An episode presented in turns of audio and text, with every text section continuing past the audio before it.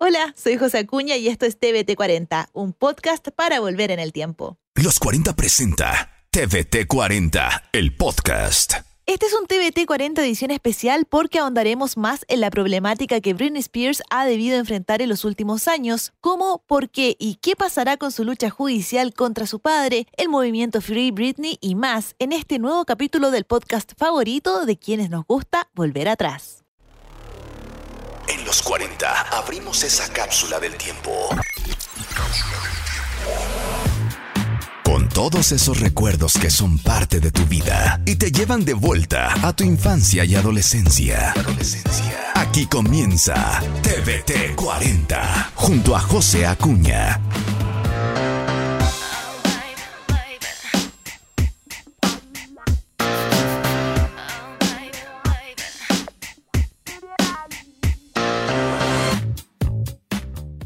Si volvemos a 1998, Britney Spears fue una artista que irrumpió de la nada a nivel mundial. Si bien en Estados Unidos era conocida tras ser parte del club Disney, para el resto fue un golpe de energía e inocencia pop y donde dominaban las Spice Girls e incluso la mismísima Madonna por mencionar algunas. Con el pasar de los años, su éxito fue indiscutido, partiendo con su primer disco y joya de fines de los 90, Baby One More Time.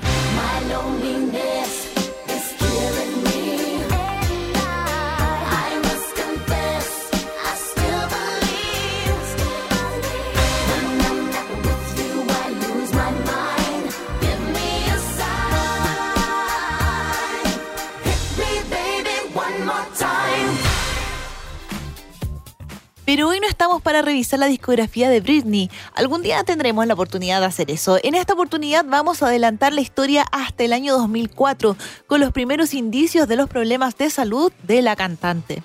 Recién iniciaba el año y Spears se casó con Jason Alexander en Las Vegas sin firmar ningún tipo de acuerdo prenupcial, lo que asustó en pleno a sus representantes. Es más, fue uno de los primeros momentos donde ellos dijeron que ella carecía de comprensión sobre sus actos. Sin embargo, el matrimonio fue anulado y pasaron los meses hasta que Britney tuvo a su primer hijo y se casó con el padre de él, Kevin Fairline. El amor al parecer iba bien hasta que al año siguiente hicieron el estreno de su reality Britney and Kevin Chaotic. Esto fue una nueva lápida para la cantante donde el show la dejó como una niña vacía incapaz de subordinar frases y que estaba obsesionada consigo misma.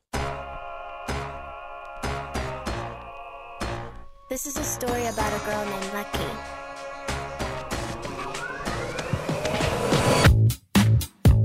Ya en el 2006 la cosa empeoraba. Britney fue captada conduciendo con su bebé en sus piernas, sí, con una mano en el volante y la otra alrededor de Sean Preston. Ella se defendió explicando que intentó ayudarlo luego de un ataque de llanto provocado por una horda de paparazzis. Sin embargo, los servicios sociales ya comenzaban a alertarse de qué estaba pasando en el día a día de la familia, que se agrandaría en septiembre del mismo año dando a luz a Jaden James.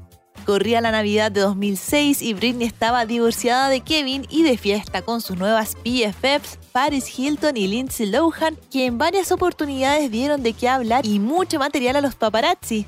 Algo nada fuera de lo común de cualquier persona que quiere pasarlo bien. Pero detrás de esto, nuestra querida Lucky estaba tocando fondo.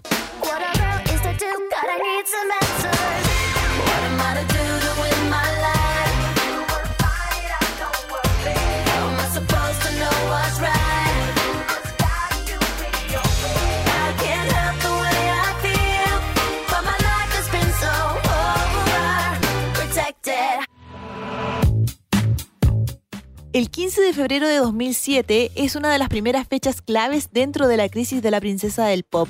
Ese día ingresó a un centro de rehabilitación donde no duró ni siquiera 24 horas. Al día siguiente se dio la escena más dramática de Britney donde se rapa la cabeza entrando en un cuadro de descontrol. La peluquera en ese minuto contó que Britney Spears entró en el establecimiento y le pidió que la rapase porque sus extensiones le apretaban demasiado. Ante la negativa, la propia Britney cogió la máquina y se rapó al cero. Sus ojos estaban descontrolados según los testigos y cuando se miró al espejo, rompió en llanto.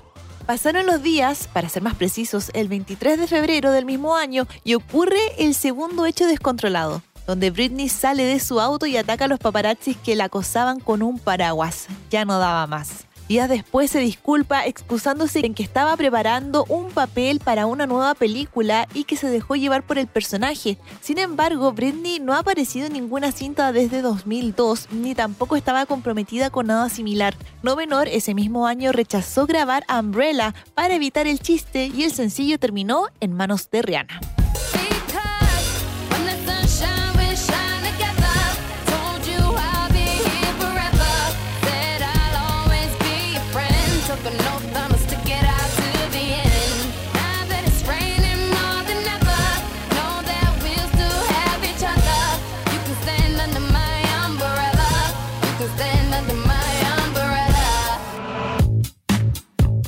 Septiembre de 2007 ocurre uno de los shows más desastrosos de Britney Spears en los MTV VMAs, cuando presenta un nuevo tema llamado Gimme More.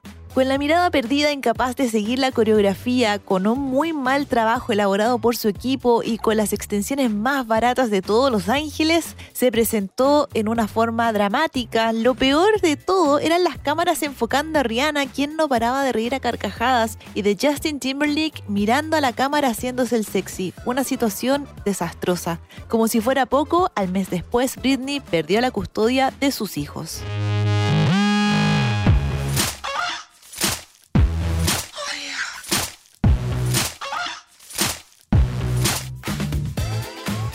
Sin embargo, un pequeño rayito de luz casi se vio con el estreno de su quinto álbum Blackout. Todo iba a que lograría el récord de convertirse en la primera persona en dejar cinco discos consecutivos en el número uno de las listas americanas. Sin embargo, Billboard decidió modificar una regla para permitir que el álbum de The Eagles, Long Road Out of Eden, le quite el puesto a Blackout. Britney, por tanto, se queda sin récord y lo raro es que a la semana siguiente Billboard vuelve a dejar las reglas como estaban.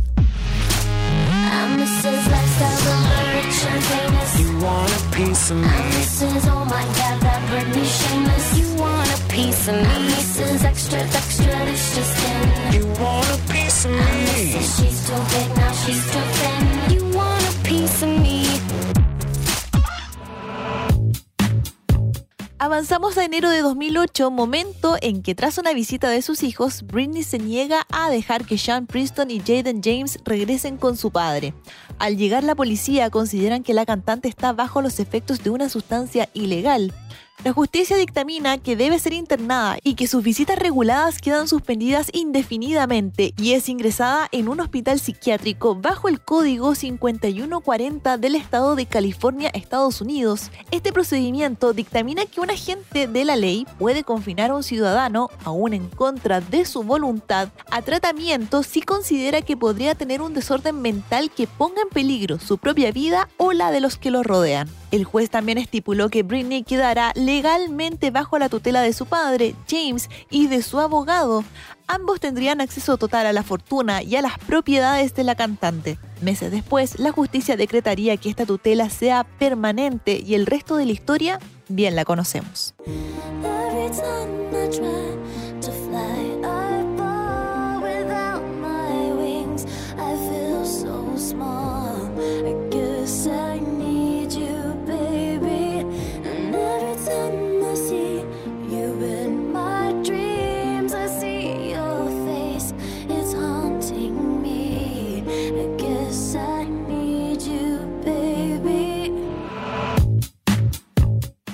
Algunos meses y Britney mejora.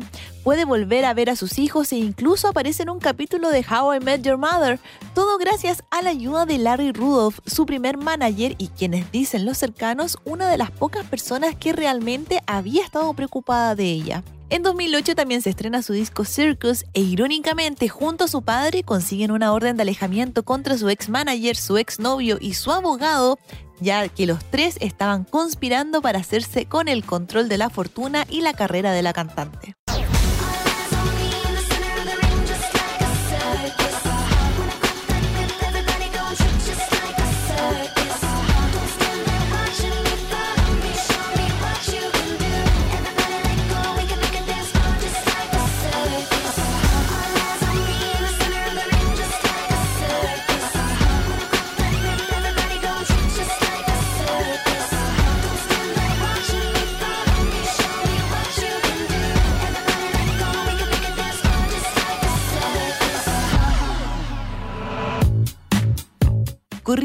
2011 y ahora lanzaba Fin Fatal. No menor, actuaba un par de noches a las semanas en Las Vegas con su nueva residencia. Todo parecía mejorar y continuaba bajo la tutela de su padre, además de pasar largas temporadas con sus hijos de 12 y 11 años. Concede entrevistas justas, nunca canta en vivo y baila con más ganas que destreza. Hacía el intento de mejorar y salir adelante. Todos sabíamos que Britney necesitaba apoyo y creíamos que su padre estaba haciendo todo para ayudarla.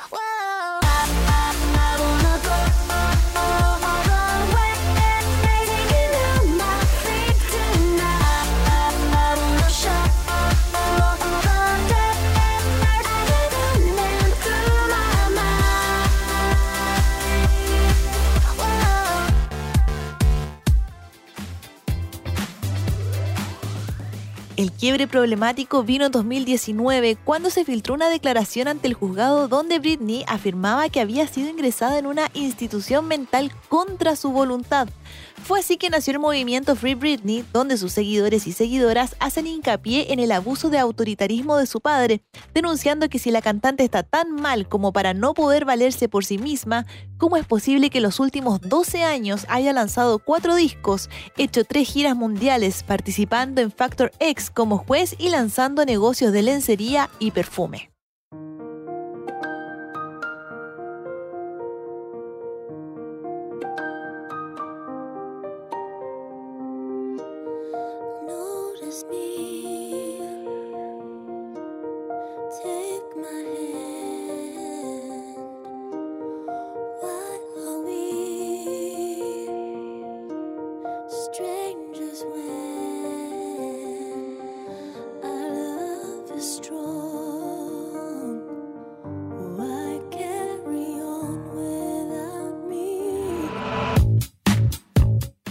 Lo que ha sido el año 2020 ha sido agotante, judicialmente hablando, para nuestra Lucky.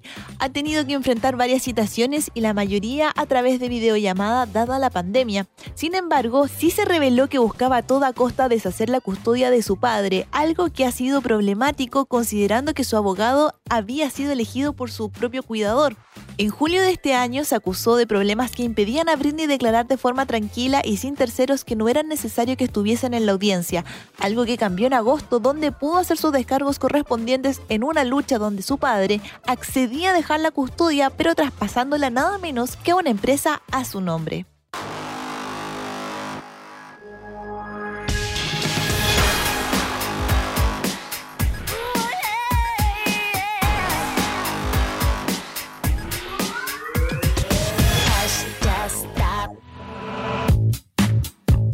Finalmente pudo acceder a un equipo de abogados elegido por ella y esto es en lo que quedó la situación hasta esta segunda semana de noviembre de 2020. No se ha terminado la batalla judicial, de hecho logró que una tercera empresa se hiciera cargo de la mitad de sus ganancias, por lo que su padre ya no puede hacer lo que quiera con el dinero de su hija sin que esta empresa lo sepa. En diciembre hay nueva audiencia donde se podría sacar por completo a su padre del mapa, sin embargo Britney seguirá bajo una tutela acordada con sus abogados. Y por último, si bien Britney dijo a través de sus representantes que no cantará hasta sacarse la custodia completa de Jamie Spears, con justa y clara razón, esto no significa que no deje de sacar sencillos que tenía guardados de materiales anteriores.